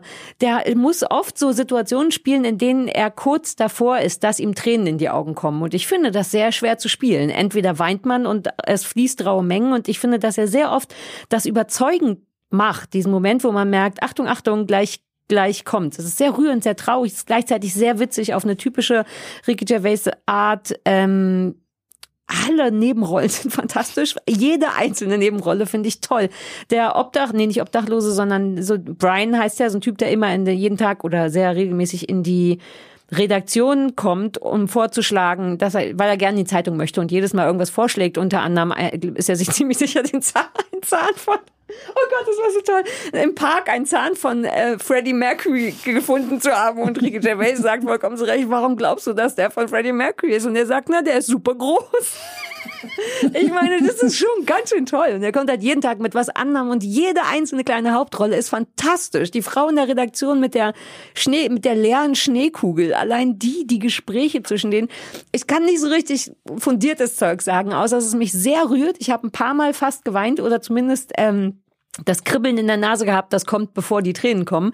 Und ich habe ein paar Mal wirklich gelacht und gelächelt. Ich bin total in Love und hatte das nicht so richtig erwartet, wegen Extras, worüber wir gleich nochmal sprechen können, was ich gerne mochte, aber was mich nicht so stark berührt hat. Und ich finde Ricky Gervais ein bisschen sexy, was weird ist, aber der hat ein zauberhaftes Lächeln. Ich finde, er hat ein ganz tolles Lächeln. Ich weiß, dass der I ist, aber wenn der lächelt Ich mit sag diesem gar nicht, dass der I ist. Sag, finde ich auch zu viel. die, I- diese kleinen Mäusezähnchen, die so nach innen gehen, aber wenn der lächelt, dann lächeln bei dem die Augen, dass es schreit. Und das finde ich wahnsinnig toll an Männern und generell. Und ich mag dessen Humor. Und ja, der ist ein bisschen so, dass man denkt, uh, wir müssten nicht dringend miteinander schlafen. Aber andererseits glaube ich, Aber wenn es sich ergibt. ja, dann würde ich es notfalls machen. so, jetzt ihr. Ähm, ich hatte das angefangen zu gucken und habe aufgehört, weil ich es nicht gut fand. Mhm. Ähm, hab dir womöglich auch erzählt, ja, musst du nicht. Habe ich ja auch letzte Woche irgendwie erzählt. Ja, ich du weiß Mhm. mehrfach nicht. erzählt, dass ich fand das nicht ich fand das sehr merkwürdig, diese Mischung. Wie viel, wie viel ist davon jetzt Comedy? Wie, wie ernst ist das? Das war auch so komisch langsam und dann war das Mhm. in diesem in so einem Universum, was ich wirklich kenne aus vielen so englischen Comedy-Serien. Ich dachte so, äh, das kenne ich und er ist jetzt der Arsch, weil seine Frau gestorben ist und jetzt ergeben sich viele lustige Situationen daraus, dass er Leute scheiße behandelt. So, jetzt habe ich dem noch mal eine Chance gegeben. Und ich finde es viel besser. Ich weiß nicht, ob das an der Stimmung lag oder ob es einfach auch die, die, die erste Folge so ein bisschen langsam erzählt ist. Ähm, ich bin verblüfft, wie ernst es ist. Ja. Ähm, ich finde es also auch auch ernst in dem Sinne, ähm, dass sie so äh, also spoilert jetzt nicht zu viel, äh, wenn man sagt, dass er dann irgendwann selber anfängt Drogen zu nehmen. Und es gibt da so so einen Moment, wo das die Möglichkeit gibt, so einen einfachen Ausweg zu sagen, ach nee, ich ich äh, äh, ich kiff jetzt hier nur, aber ich nehme nicht das Heroin. Den Ausweg nimmt er aber nicht. Und ich dachte so, es ist jetzt der leichte Weg aus der Serie sozusagen, na ja, der Typ gleitet ein bisschen ab, der räumt die Wohnung nicht mehr auf, der wird so ein bisschen zu messy. Das ist so als Fallhöhe hoch genug. Und dann dachte ich so, nee, okay, der äh, äh, raucht jetzt da das Heroin. Und an der Stelle, ich habe ich hab drei Folgen gesehen, ich weiß gar nicht, wie, wie das weitergeht. Aber, aber das ist so ein Beispiel von mehreren, wo sie jetzt nicht den einfachen Comedy mit ein bisschen Drama-Ausweg nehmen, sondern wir Ja. sagen, nee, wir machen, wir verschärfen das jetzt hier gerade meine Nummer. Ja, das Es ist, ist auch die Folge, wo es dann tatsächlich danach noch verschärft wird, richtig? Ohne das jetzt zu spoilern. Wie, so, wie, jetzt können, ist das dann so ein Moment, wo wir kurz fünf Sekunden, wer nicht gespoilert werden will, fünf Sekunden lang nicht mehr zuhören? Vielleicht spoilerst du mich aber dann auch, weil ich weiß gar nicht, was du meinst. Ja, dann Insofern können wir darüber nicht mehr sprechen. Na, sein drogensüchtiger Freund. Da passieren Nee, ja den noch kenn ich Sachen mit. noch nicht, den Drogensücht. Ach so, nur der den, immer sein Dealer. von Ach dem so. hat er den, ja, sein Dealer, genau. Nee, was Naja, damit weiß ich nicht, was damit Ah, passiert. verstehe. Ja, dann solltest du noch weiter gucken.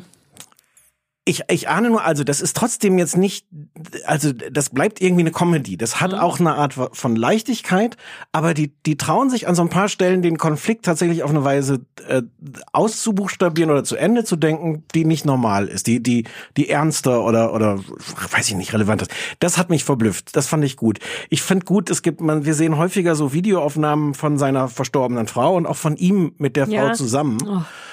Ähm, und das ist auch toll, weil man merkt, was für ein Arschloch der ist. Der macht die ganze Zeit verarscht er seine Frau und und und und erschreckt sie mit so einer Hupe und und. Aber und sie mag das. Er es kein ist Arschloch. furchtbar, der ist super Das unerträglich. Für dich vielleicht, aber die waren genau in diesem komischen Universum. Das ist Sie ja hat das ihn auch Dramatische. gehasst.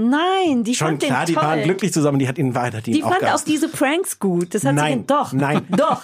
Aber das so zu zeigen, also diese Szenen so zu zeigen, die jetzt nicht so klassische, ähm, oh, so Pärchen, verliebt sind wir als Paar, sondern im Grunde so eine Ricky Gervais-Rolle halt. Ah, ich hab dich reingelegt. Ich glaube, er hat mit seiner, ich habe irgendwas gelesen, dass er da auch so ein bisschen seine Beziehung zu, der hat doch auch eine langjährige Freundin, äh, Partnerin, nicht Ehefrau, glaube ich, Jane heißt die, auf, über die macht er sich auch mal regelmäßig, was ja zauberhaft ist, auf Twitter und Facebook lustig und zeigt doch immer so Fotos von ihr von ganz weit weg, wie sie allein im Wald steht und darunter steht dann immer Jane with all her friends. Ich glaube, Ricky dass, Gervais ist dass der er letzte Mensch auf der Welt, mit dem ich befreundet sein möchte. Ich finde den wirklich Ich, ich schwer bin nicht erträglich. Befreundet mit dem. Nein, sein. nein, nur ich Ja. glaube schon, dass er da auch sich reingenommen hat, aber also das funktioniert, das funktioniert, die Art, diese, die, diese Sentimentalität, wenn er sich das anguckt. Ähm, es gibt, es gibt tolle Dialoge, ein, einer meiner Lieblingsdialoge ist, wo er mit seinem, seinem Drogendealer, der halt auch selbst Hardcore-Heroin-süchtig ist, dann steht er vor der Garage und er sieht zum ersten Mal, wo der wohnt, also In einer Garage. in einer Garage und fragte dann, lebst du hier? Äh, ja, warum? Ja, weil ich aus der letzten Garage rausgeschmissen wurde. Da. Duh.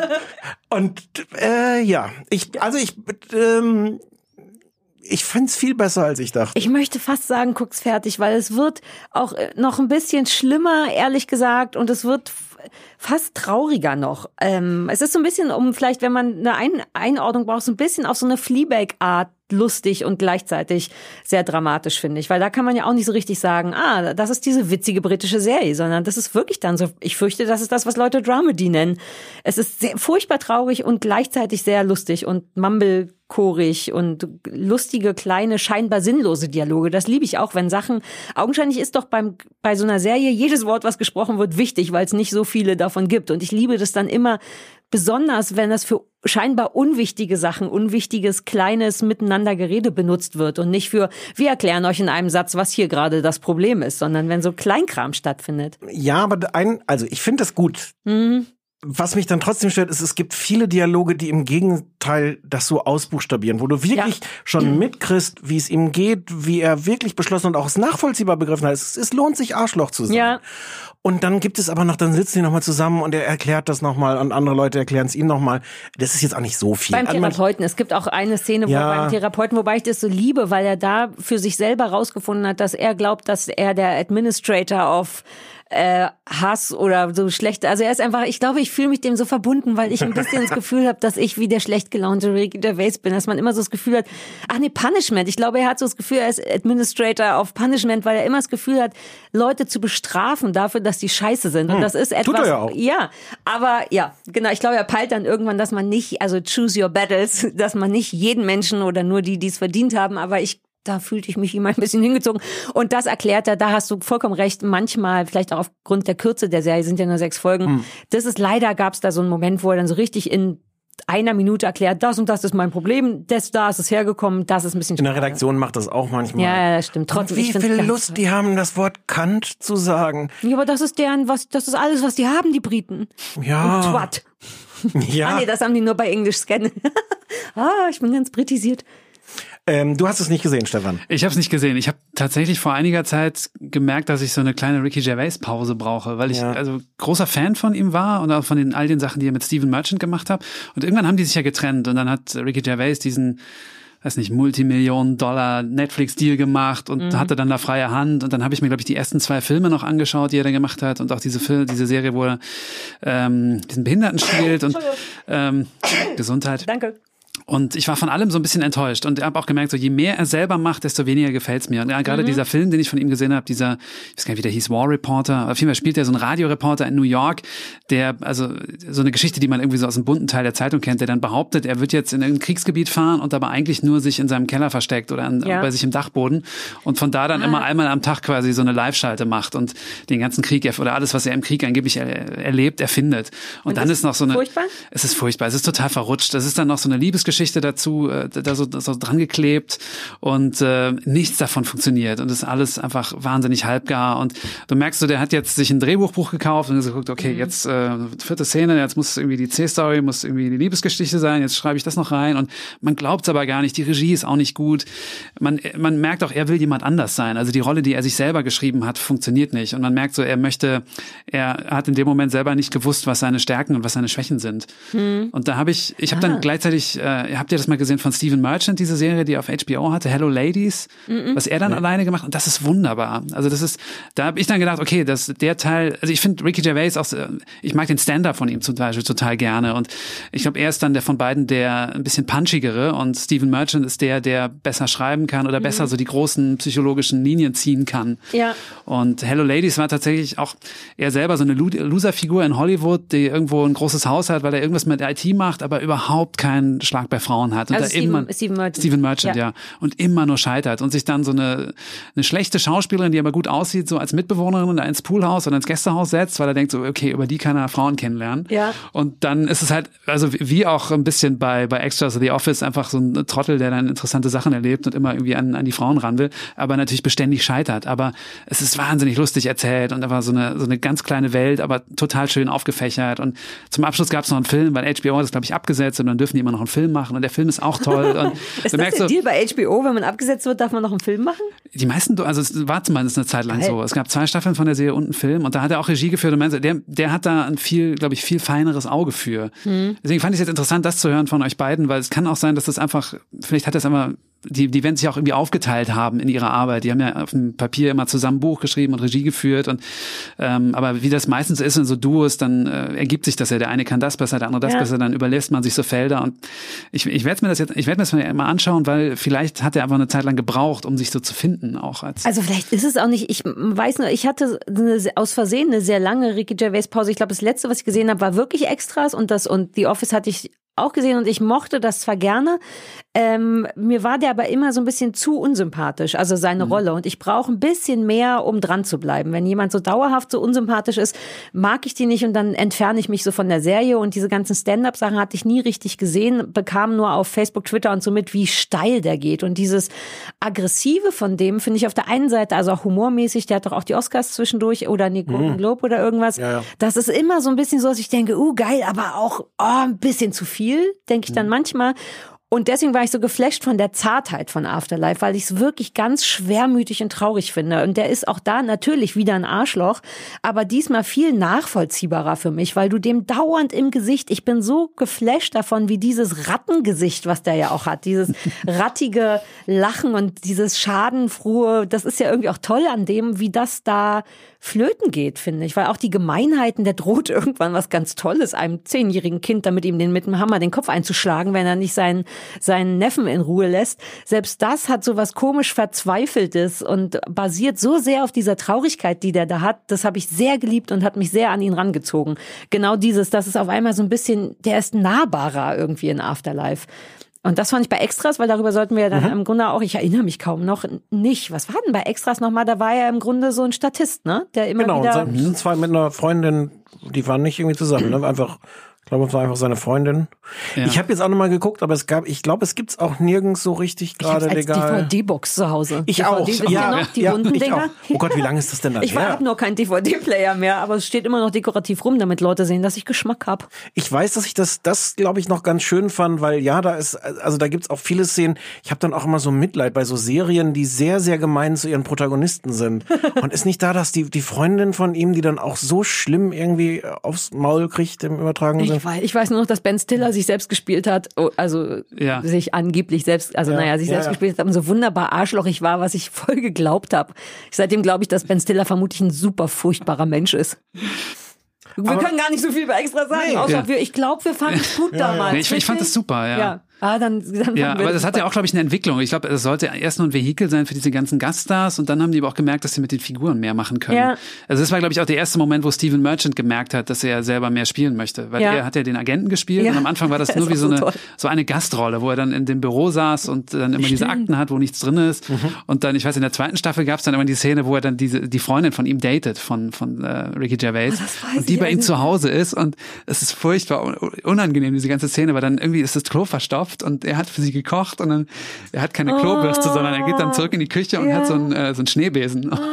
geht damit zurück. Und, Stimmt, da Ja. sind immer alle Ricky Gervais Sachen sind immer auch so ein bisschen so so unangenehm. Das ist Afterlife übrigens Ja. auch nicht. Ich glaube, deswegen bin ich so drin, weil es so halbwegs normal ist und Ja, nicht ja. ganz so, lass noch schnell die Kacke mit dem mit dem Schneebesen ja. kaputt machen. Aber das Gute auch schön umspielt, weil du bist die ganze Zeit, du bist im Wohnzimmer und du, du hörst die Toilette, glaube ich, also einmal die Spülung so, aber du, du bist im Wohnzimmer und in der Küche und es ist alles nur, du siehst und du ahnst, passiert alles nur in deinem Kopf, aber es ist so furchtbar.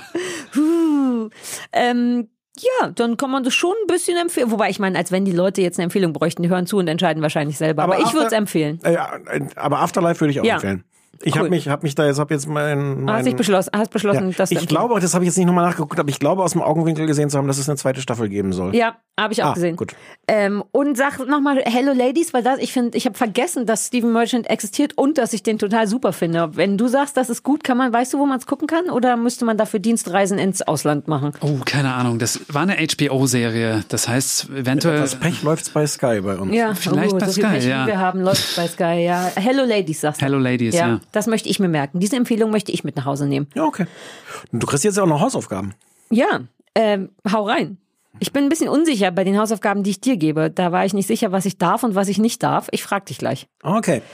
Also ich habe äh, erst gedacht, ähm, es gibt in der ARD so eine Serie, die Tierärzte, Retter mit Herz.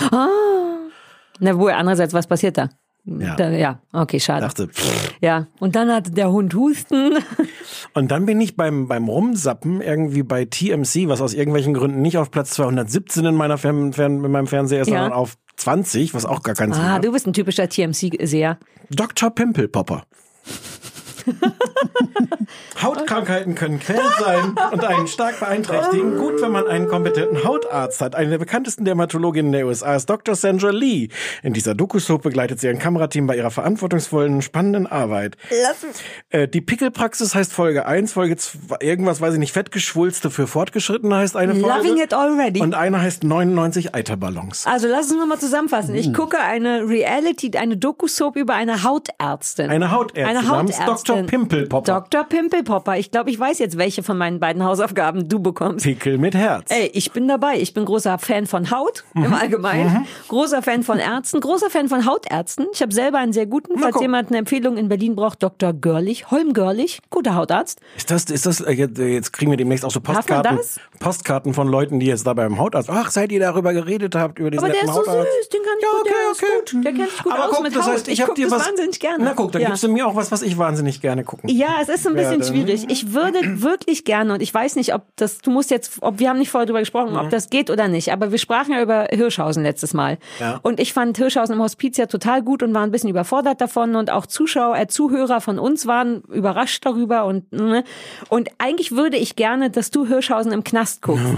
Aber ich würde verstehen, wenn das nicht geht, weil ich, Warum? weil, nur Nö, weil klar ich, geht. Warum soll es also nicht ich gehen? hätte, naja, weil ein wir bisschen schon mal. Hirschhausen, dann müssen wir demnächst noch hier einladen als Gast. Aber ich will jetzt schon ganz gerne wissen, ob ich aus Versehen nur eine gute Ja. Folge erwischt habe oder ob, weil das Thema ist da nämlich, glaube ich, auch, wie viel braucht der Mensch an Sozialkontakten zum Leben? Das fand ich so ein bisschen interessant. Ja gut, was lasse ich dich das gucken? Du so Knast, genau mein Ding. I don't care. Keine Leute, I don't care. Sonst hättest, soll ich, willst du wissen, was die Auswahl gewesen wäre? Wobei es ist eigentlich auch totaler Bullshit. Aber es wäre nur 15 Minuten lang gewesen, die, Vari die Alternative. Zu spät. Nö, ich nehme, also natürlich geht Hirschhausen. Okay, ja, cool. Dann Hirschhausen im Knast für dich, Pimpelpopper. oh, hoffentlich zeigen die auch ein paar Pimpels, die gepoppt werden. Ich bin großer Pimpelpopper-Fan. Ähm, und damit möchte ich diese Sendung beenden. Wir- Stefan, Sollen wir ja. uns noch verabschieden von unserem Ja, ich wollte gerade sagen, Okay. Stefan Stuckmann, das war so schön, dass du da warst. Du bist so Das war schlau. total nett bei euch. Können wir dich vielleicht auch als einen unserer Telefonjoker ab und zu benutzen, wenn wir mal so richtig Profi-Fragen haben? Du weißt so viel Sachen über, wo wir immer nur so spekulieren. Weißt du, dass er tatsächlich in die USA gefahren ist? Weil wir immer so sagen, muss man in die USA fahren, um so, um so Serien. Serien zu gucken. Wir, wir fahren doch in die USA, um Ja, ja. Serien zu gucken. Aber Stefan wirklich. Der war schon mal in der US Ja, in dieser USA, von um der sich alle reden? anzugucken, wie die da Serien machen. Und wie machen die da Serien? Viel mehr Geld als wir. Okay. Okay, Punkt. Ja. Gut, dafür hätte man jetzt auch nicht hinfahren Nö, müssen. das hat, kostet ja auch Nee, Geld war dahin exakt, zu fahren. nee, exakt aber das, das, hat der Staat Ah, bezahlt. Das war Aber so es ist geil, Stipendium, das war. wenn in deinem Job ist es doch vielleicht dann wirklich cool, mal zu gucken, wie die ganz Großen da. Was genau hast du dir da angeguckt? Äh, ich war bei mehreren, unter anderem Brooklyn Nine-Nine durfte ich zugucken und durfte so im Ist weitesten das so Köln 50 mitgucken. 240? Nein, das ist diese äh, Andy Samberg, äh, Police, Ah. äh, NBC, Uh. Polizei-Comedy. Ah, Früher, glaube ich. Fox ist dann auch irgendwann gewechselt. Dann habe ich so einen alten Friends-Regisseur getroffen. Solche Sachen haben wir angeguckt. Dann auch so, so Comedy-Schulen. Second City war ich. Lernt so man? Hast du- Stand-up-Comedy-Kurs lernt man gemacht. Impro-Comedy habe ich mir angeschaut. Uh, Ja. Comedy. Das haben, wollten wir noch sagen. Stand-up. Du, ja, Stand-up. Du machst auch Stand-up jetzt. Das ist toll, weil du eigentlich ein verhältnismäßig st- still wirkst Ja. auf den ersten Blick. Das, weil ich mir das Aber- aufspare. Ja, das macht da explodiere ich dann. Ne? Ja, ja, ja. Wo kann man dich sehen? Ja, sag.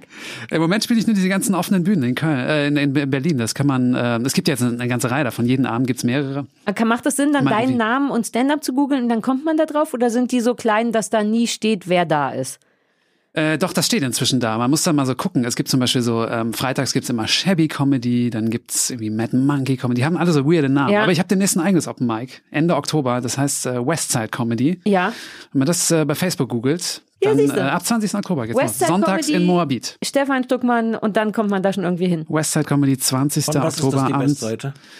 Von Berlin. Weil es gibt kein, es gibt inzwischen, glaube ich, über zehn Comedy Open Mics in Berlin, aber es gibt keins, was westlicher ist als die Friedrichstraße. Und wir sind jetzt das westlichste Open Mic von Berlin. Du dachtest, Bam. du dachtest es Bam. gibt keine gute Antwort auf diese überflüssige Frage. Nein, ich sah's das habe ich Gesicht im an. Leben habe ich das nicht gedacht. Das ist nicht der beste Name der Ich Welt. fand aber super relevant ja. zu wissen, westlich von was. Open Mic ist immer, jeder kann kommen und was Lustiges erzählen. Mit jeder Anmeldung hat sieben vorher. Minuten, also man muss Ah, sich ja, eigentlich vorher bei Facebook anmelden, aber man hat Ja. dann, äh, wenn jetzt jemand da steht und unbedingt möchte, und äh, dann, dann kriegt er natürlich auch seine sieben Ich will das mal kicken. Ich meine, es ist ja ein bisschen wie bei mir die Nerdnacht. Selbst wenn es einem nicht gefällt, ist nach sieben Minuten ja wieder vorbei und man Ja, hat die Chance auf was anderes ja. Lustiges. Okay, check, ich werde jetzt so ein Stand-up kommen. Vielleicht mache ich selber so ein Ding über Pferde. Stichwort Ja, Knotenhalfter. es darf nicht westlicher als Moabit sein, sonst Auf müssen wir uns Fall. Das Das, wär- das darf eigentlich auch nicht westlicher als von meinem Zuhause sein, ehrlich gesagt. Es muss in einem Umkreis von, lass es höchstens 100 Meter sein, aber wir finden was. Ich notfalls im Park oder irgendwas. Wir machen so ein Dreier-Open Mic. ähm, das war so schön, dass du da warst und du Ja, hast so Sachen Einladung. gesagt. Vielen lieben Dank. Sehr gerne. Wir machen jetzt mal, Stefan und ich holen jetzt S4 nach, weil Ja, die neulich... zu, als die letzte, das, und Sommerpausen, Vorletzte Ferien, Woche. vorletzte und letzte aber auch noch. Ja, na, da habe ich gar nicht mehr geguckt, aber Ja. wir wollten nach unserem Einstiegspodcast, jetzt sind wir wieder da, jetzt muss S4 gegessen werden, standen wir wie zwei Idioten davor Ja. und dann haben die einfach zu. Ja. Und ab heute haben die wieder auf, oder ab dem 26. geguckt? Nee, ab dem 26. bis 26. hatten die zu. Und was haben wir heute? Nicht den 26., sondern westlich vom 26. Also haben sie noch nicht auf. Doch. Ach, weil westlich ist links und östlich ist östlich vom 26. haben wir. jetzt- Na, auf jeden Fall ist nicht der 26. Stefan, welcher Tag ist heute? 28. 28. Jetzt denken die Leute, hä, veröffentlicht wird es ja viel später, wegen meiner Lesereise haben wir es nicht geschafft. Egal, wir gehen So. jetzt erst vier essen, Punkt. Wir schicken euch ein Foto davon als Beweis. So, Ende. Das war schön, vielen lieben Dank. Kommt gut nach Hause, ihr beiden Stefanze. Ja, ebenso. Tschüssi. Tschüss.